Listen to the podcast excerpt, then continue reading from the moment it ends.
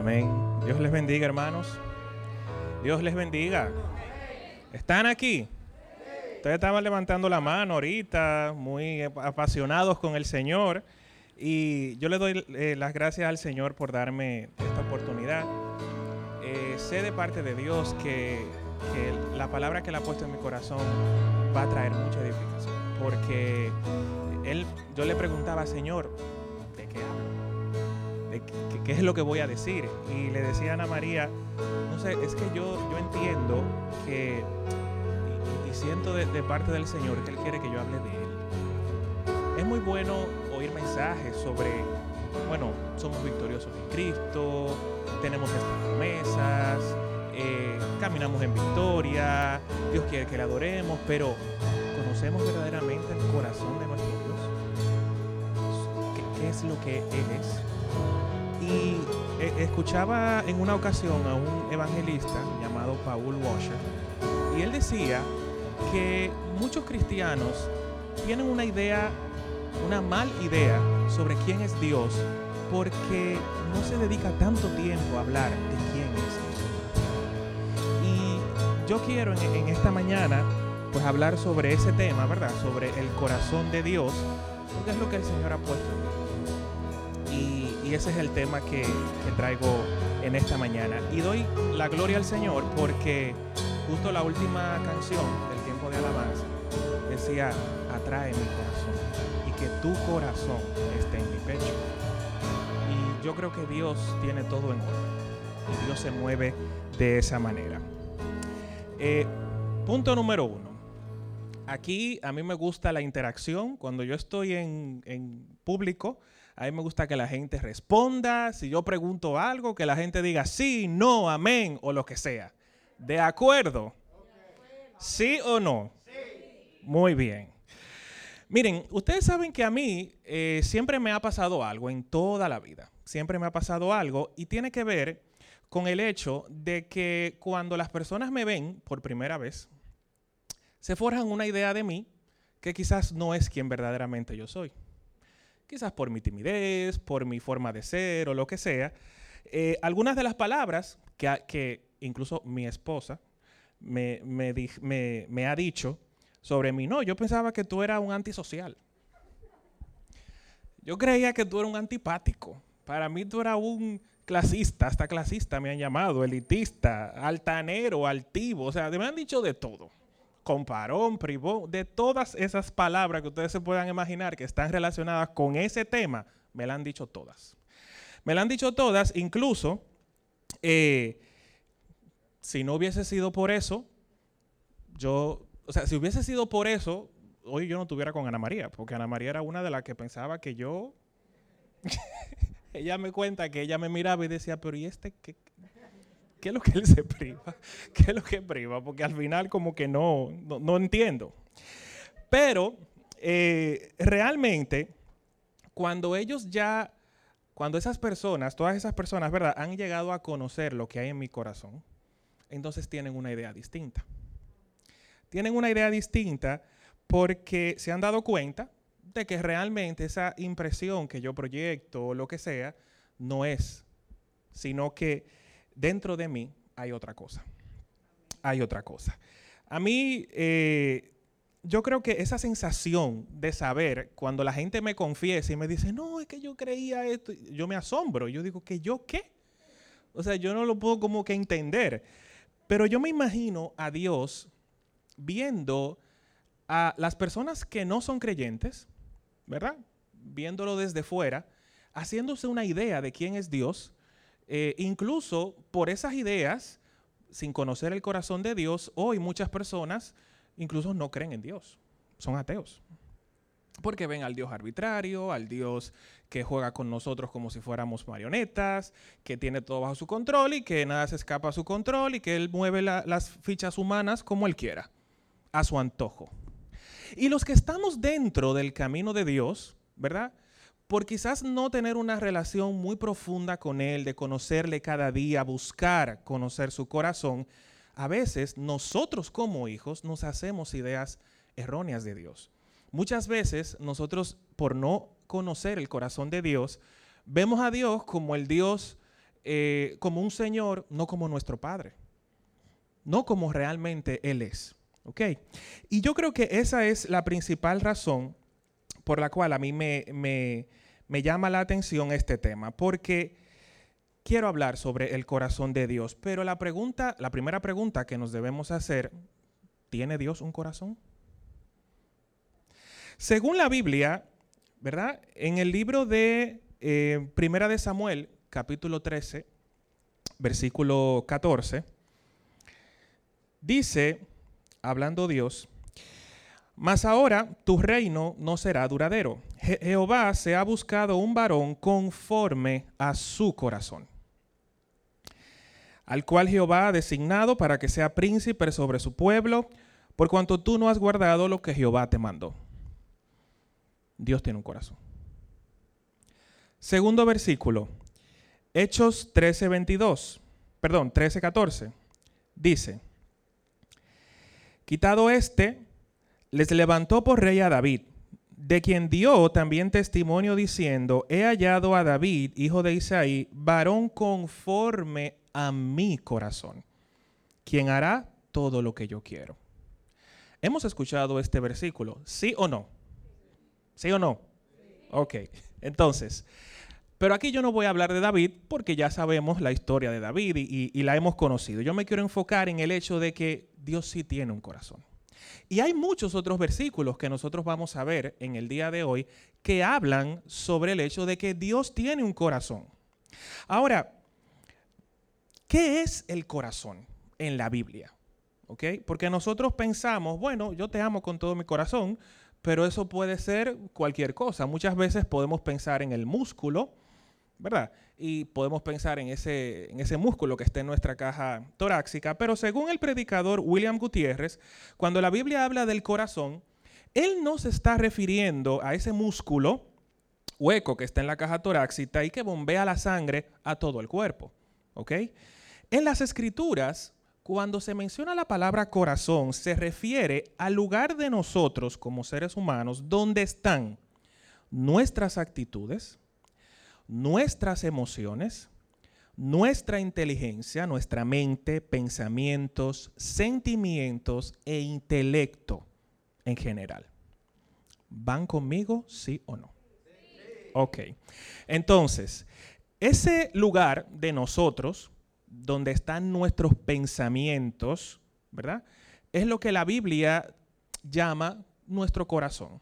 Cuando dice, amarás al Señor con, toda tu, con todo tu corazón, te está diciendo todas tus actitudes, tus emociones, tus pensamientos, tu intelecto, tienes que usarlo para amar a Dios. De la misma manera, si Dios tiene un corazón, Dios tiene emociones, Dios tiene intelecto, lo sabemos, Dios tiene pensamientos, Dios tiene en su mente cosas que a nosotros como hijos de ese Dios nos interesa saber.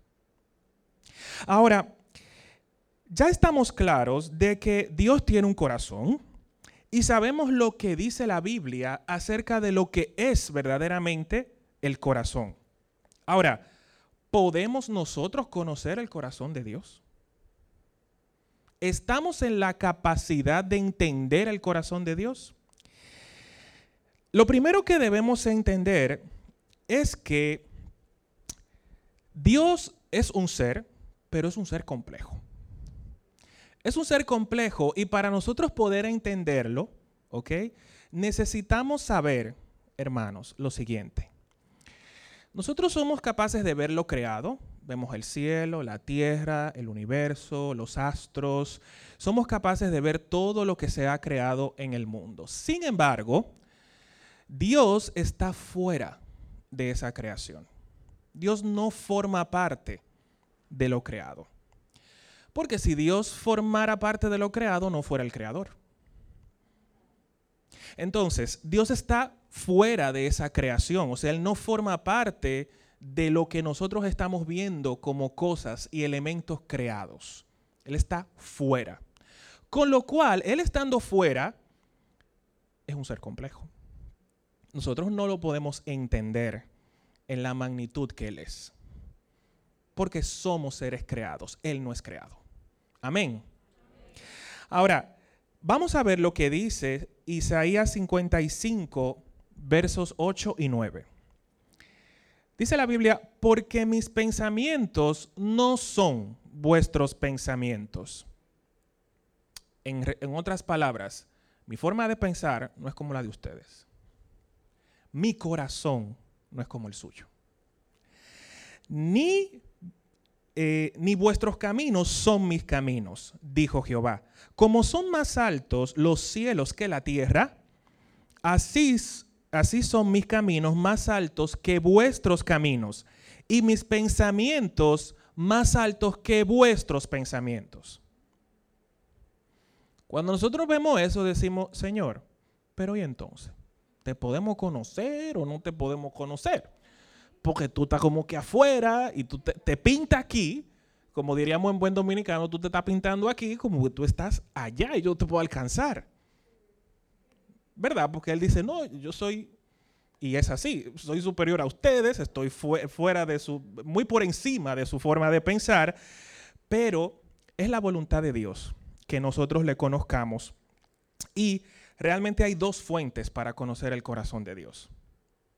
La primera fuente es la creación. Si vemos Romanos capítulo 1, versículos 19, él dice, lo que de Dios se conoce les es manifiesto, pues Dios se lo manifestó. O sea, ¿y cómo lo manifestó? En la creación. Todo lo que nosotros vemos como elemento creado nos dice algo de quién es Dios y nos dice algo de qué hay en el corazón de Dios. Cuando nosotros vemos la naturaleza, hermanos, y por eso en la Biblia nosotros encontramos muchas metáforas que Dios usa. Te cargué con alas de águila. Eh, y, y ejemplos como eso nos dicen a nosotros que Dios tiene una forma de pensar y Dios tiene una forma en la cual quiere relacionarse con nosotros, con lo creado. Pero otra fuente para conocer el corazón de Dios, ¿verdad? Es su palabra. La verdad escrita. Si no estudiamos la Biblia, no vamos a conocer el corazón de Dios. ¿Van conmigo? ¿Sí o no? Ahora, nosotros podemos entender cómo Dios piensa, cómo Dios actúa y qué Dios siente cuando nos relacionamos más con Él por medio de la oración y del estudio de la Biblia. Ahora, por definición, no todo el corazón de Dios está a nuestro conocimiento.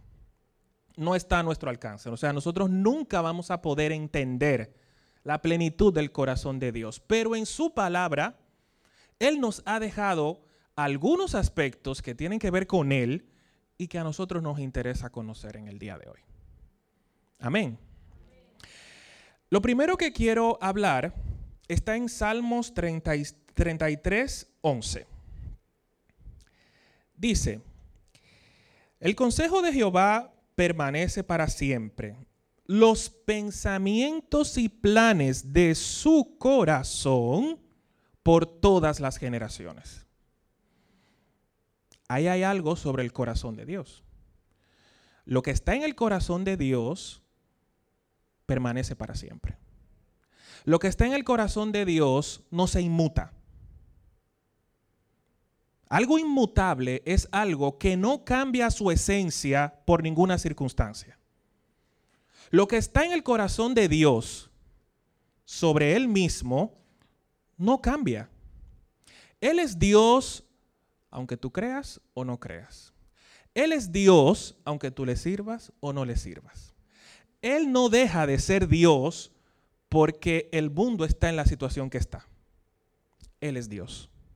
Y lo que está en su corazón permanece por todas las generaciones. Lo que está en su corazón no va a variar debido a las circunstancias. ¿Por qué? Porque a Dios nada lo sorprende. Dios todo lo sabe. Entonces, esta situación nos sorprendió a nosotros. que de un día para otro todo el mundo trancado y que no podemos salir. Pero a Dios no le tomamos por sorpresa. Bien, ahora, es importante entender algo. Cuando dice Dios, que, lo, que, lo, que está en el pensamiento de Dios y lo que Dios ha determinado, ¿verdad? Eh, va a permanecer. Nos ponemos a pensar en muchas ocasiones en la Biblia cuando Dios dice algo y vemos, hasta podemos entender que no se cumple. Por ejemplo, Dios sacó a Israel de Egipto y le dijo, vete al desierto 40 días y te llevo a la tierra prometida. Eso fue lo que dijo Dios. ¿Van conmigo? Pero Israel duró 40 años en el desierto, no 40 días. Entonces pensamos, como dice, eh, un error de cálculo, el que tradujo la Biblia quiso decir año, día, no. Aquí me gustaría separar dos cosas. Lo que Dios determina sobre su plan, sobre lo que Él es, sobre lo que significa Él como Dios, eso no cambia. Pero cuando Dios determina algo sobre ti o sobre mí de manera individual, ¿verdad? Hay un elemento importante en la Biblia que es nuestra voluntad. Y cuando Dios te dice a ti, como Deuteronomio capítulo 28, si tú me obedeces, yo te voy a bendecir, hay una condición. Entonces, lo que Dios determina sobre Él, sobre sus planes, eso no lo tumba nadie. Eso no va a variar. Ahora, lo que Dios ha determinado sobre nosotros necesita nuestra voluntad. Que nuestra voluntad se alinee con su propósito. Hermanos, ¿me van siguiendo? Bien, ahora, eso es importante que lo diferenciemos porque eso va a afectar nuestra vida como cristianos y nuestra forma de ver lo que está en la Biblia y de quizás entender muchas cosas que pueden estar pasando en nuestra vida en el día de hoy. Entonces, lo primero que hemos visto es que lo que está en el corazón de Dios sobre Él, sobre sus planes eternos, no cambia. Jesús dijo, eh, Dios dijo, yo voy a mandar a mi Hijo Jesucristo y eso va porque sí. Eso iba. Eso no había forma de que se, eh, de que se, se echara para atrás. Bien. Ahora, lo segundo está en Jeremías capítulo 29, versículo 11. ¿Y qué dice la Biblia sobre los pensamientos de Dios, sobre lo que Dios piensa?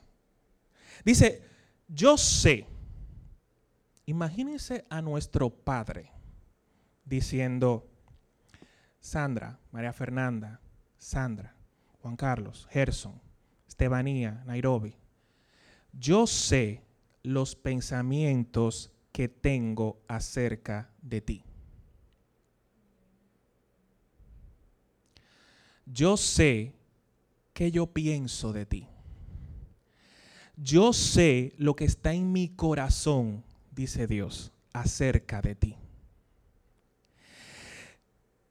¿Qué hay en mi corazón acerca de ti? Pensamientos de paz,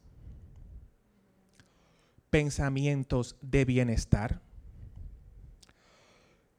pensamientos que no son de mal.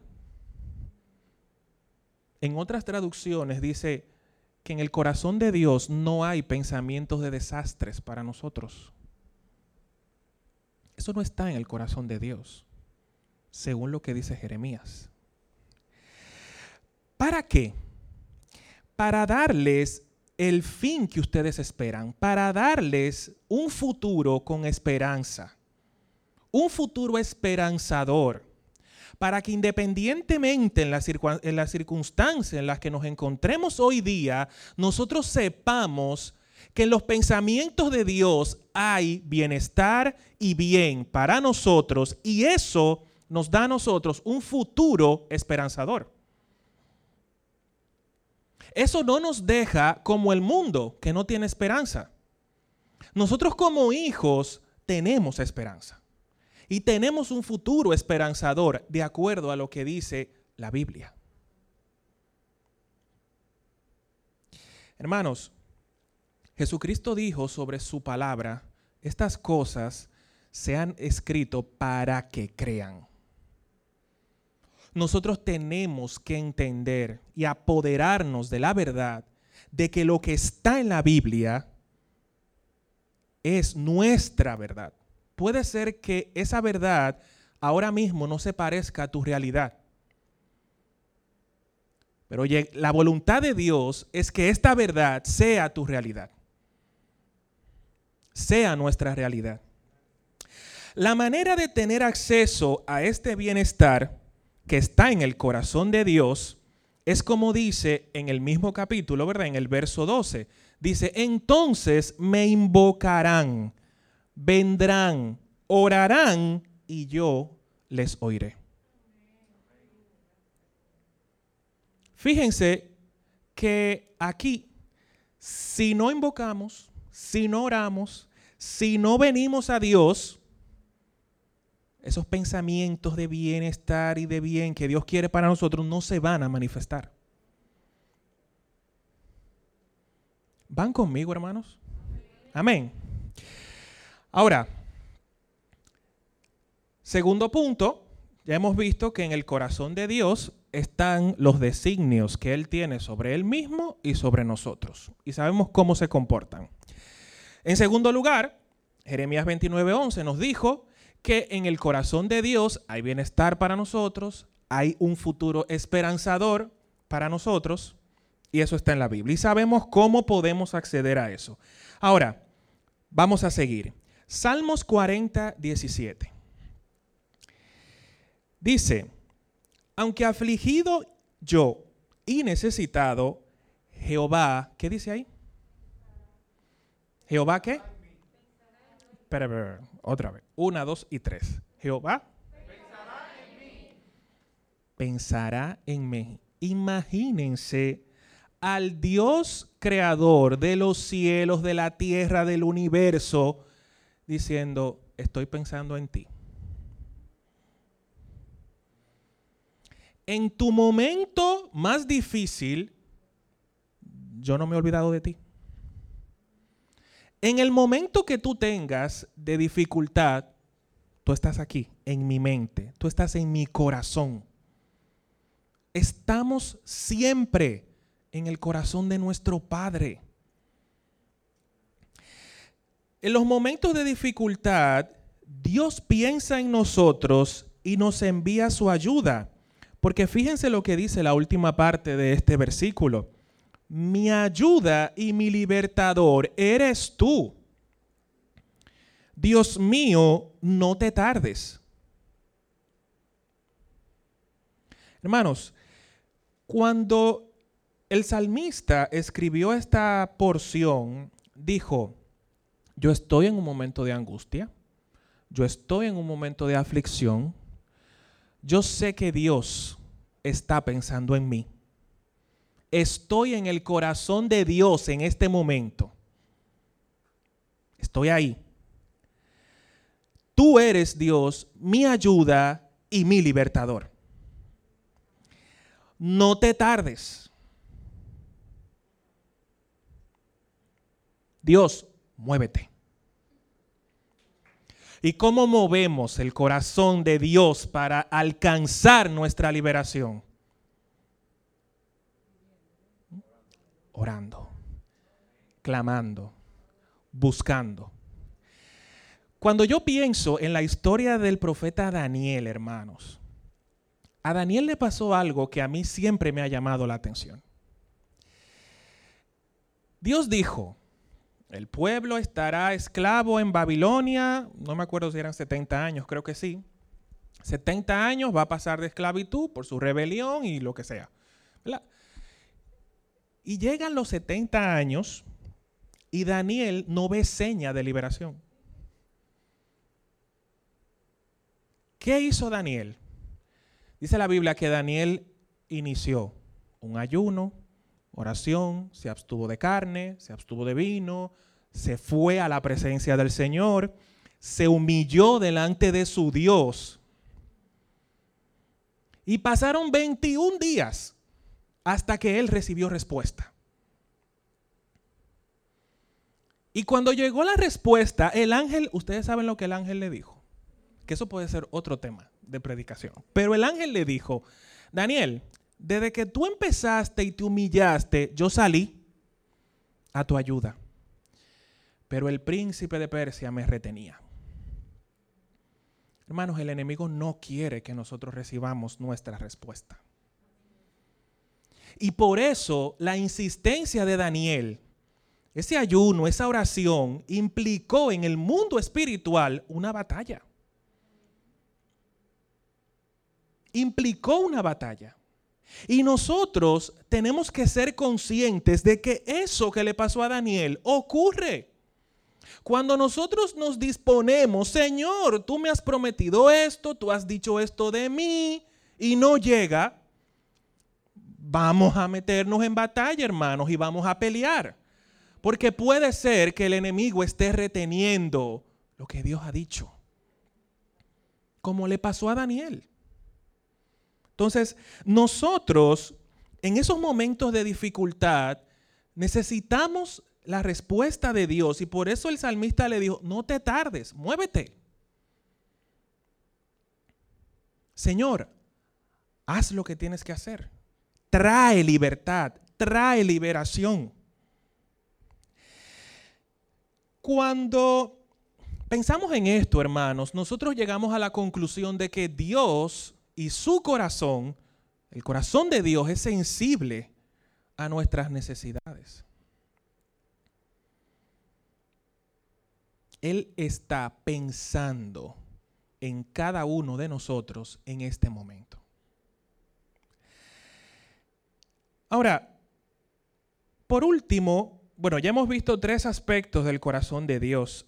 El cuarto punto está en Jeremías capítulo 8, versos 18 y 19. Y aquí vamos a ver el corazón de Dios sintiendo emoción.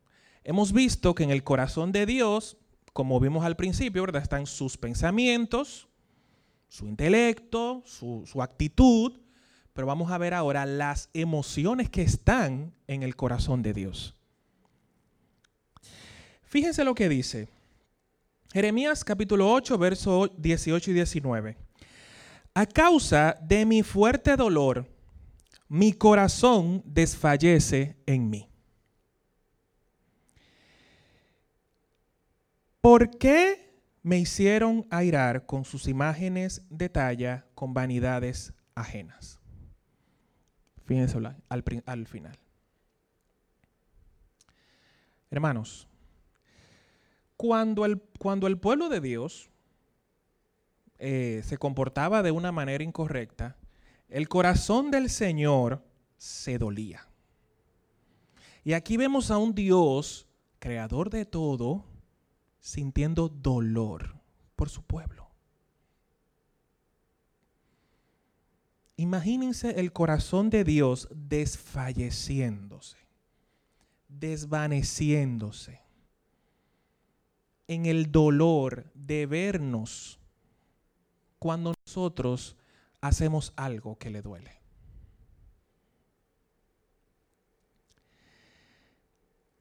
El corazón de Dios siente dolor cuando nuestras actitudes no son las correctas. Oseas capítulo 11, versos 7 y 8 también dice, entre tanto mi pueblo está adherido a su rebelión contra mí. Imagínense en esto, o sea, el pueblo estaba pegado a la rebelión contra Dios. Estaba en una situación que, que no quería despegarse. ¿Qué hay en nosotros que no queremos soltar? ¿Qué no queremos soltar que sabemos que está entristeciendo el corazón de Dios, pero no lo queremos soltar? Hermanos, cuando Dios trajo esta palabra a mi vida, ustedes, supieron, ¿verdad? O sea, yo me jinqué, como diríamos aquí en dominicano, me jinqué literalmente y yo le tuve que pedir perdón a Dios. Porque pasando ese examen a mi vida, hay muchas cosas que yo no he querido soltar. Y que yo sé que están entristeciendo el corazón de mi padre. O sea, mi padre está sufriendo porque hay cosas que yo no quiero dejar. Por eso el apóstol Pablo dijo, no entristezcan al Espíritu Santo, que habiten ustedes. Porque Dios, el corazón de Dios se duele. Fíjense lo que dice, lo que sigue diciendo este versículo, mi pueblo está adherido a la rebelión contra mí. Me llaman el Altísimo. Ninguno me quiere enaltecer. Aquí no están hablando de gente inconversa, hermanos. Aquí está hablando del pueblo de Dios. Me llaman el Altísimo, pero no me quieren dar ese lugar. No me quieren enaltecer. Ahora, miren, miren al Padre, porque a mí lo que me asombra de Dios es su capacidad de ser ese Padre cuyo amor no se inmuta. ¿Cómo podré abandonarte? Hermanos, Dios está diciendo, este pueblo es un rebelde, me llama altísimo, no me enaltece, pero ¿cómo yo te abandono? ¿Cómo podré abandonarte? ¿Te entregaré yo, oh Israel? ¿Cómo podré hacerte como le hice a esos pueblos que andaban en maldad? Mi corazón se conmueve dentro de mí y se inflama mi compasión. Ustedes saben lo que es una inflamación, ¿verdad? Algo que crece. La compasión de Dios, hermanos, ante nuestra rebelión constante. Miren lo que hace hace que su compasión se inflame, que su, compasión diga, espérate, yo tengo que hacerme más grande que su falta. Yo siempre pienso lo que dice la Biblia. Nuevas son cada mañana tus misericordias. Si las misericordias de Dios no se renuevan cada día, hermano, tuviéramos feo tiene que ser nueva todos los días. La misericordia del Señor, la compasión del corazón del Padre tiene que inflarse, tiene que crecer para que sea más grande que la rebelión que hay en nosotros. Para que el corazón de Dios pueda decir lo que dice aquí, ¿cómo yo te abandono, mi hijo? Cuando pensamos en nuestros hijos que cometen un error o, una persona, ¿verdad?, muy cercana a nosotros que comete una falta, y nosotros, pero ¿y cómo yo le digo que no? ¿Cómo yo lo abandono? Ese es Dios. Ese es nuestro Padre. Hermanos, el corazón de Dios está en la Biblia. No está todo su corazón. Pero hay cosas del corazón de Dios que necesitamos entender. Y eso va a hacer que nosotros veamos a Dios tal cual es. Y que podamos decir, como dijo Job, al final de todo lo que pasó, él dijo, Señor, yo te había oído, yo te había oído de oídas Job hacía lo que hacía para Dios, pero por lo que había escuchado. Ustedes están entendiendo, hermanos. Al final de todo lo que él pasó, él dijo, ahora mis ojos te ven. Es ahora cuando yo sé quién tú eres. es ahora cuando yo he tenido la oportunidad de conocer tu corazón. Entonces, busquemos saber más del corazón de nuestro Padre. ¿Por qué? Porque Él quiere que le conozcamos como Él es. En adoración, en oración, en estudio de su palabra. Él quiere que le, que le busquemos y Él promete dejarse encontrar. Dice la Biblia. Tratemos de vivir una vida que no entristezca al Espíritu Santo. Hermanos, pensemos. Ya yo he pensado lo mío. Ahora piensen ustedes también. Pensemos todos. Y eso es algo que siempre tenemos que vivir pensando. ¿Qué no queremos soltar? ¿A qué rebelión estamos adheridos? Que está entristeciendo el corazón de mi papá.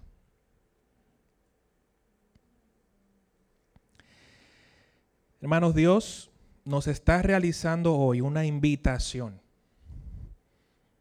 a profundizar nuestra relación con Él. A estrechar nuestros lazos con el verdadero Padre. El concepto de Padre que quizás tenemos no es el más ejemplar. Pero Él es el Padre por excelencia y Él quiere que sepamos lo que está en su corazón. Oremos para terminar. Señor Padre, te damos gracias en este día, Señor. Gracias, Señor, por abrir tu corazón a tus hijos, por ayudarnos a entenderte, Dios. Porque aunque no podemos comprender todo lo que tú eres, Señor, hay cosas de tu corazón que nos has dejado en tu palabra, Señor, para que sepamos lo que hay en ti. Gracias, Señor, y te pedimos perdón.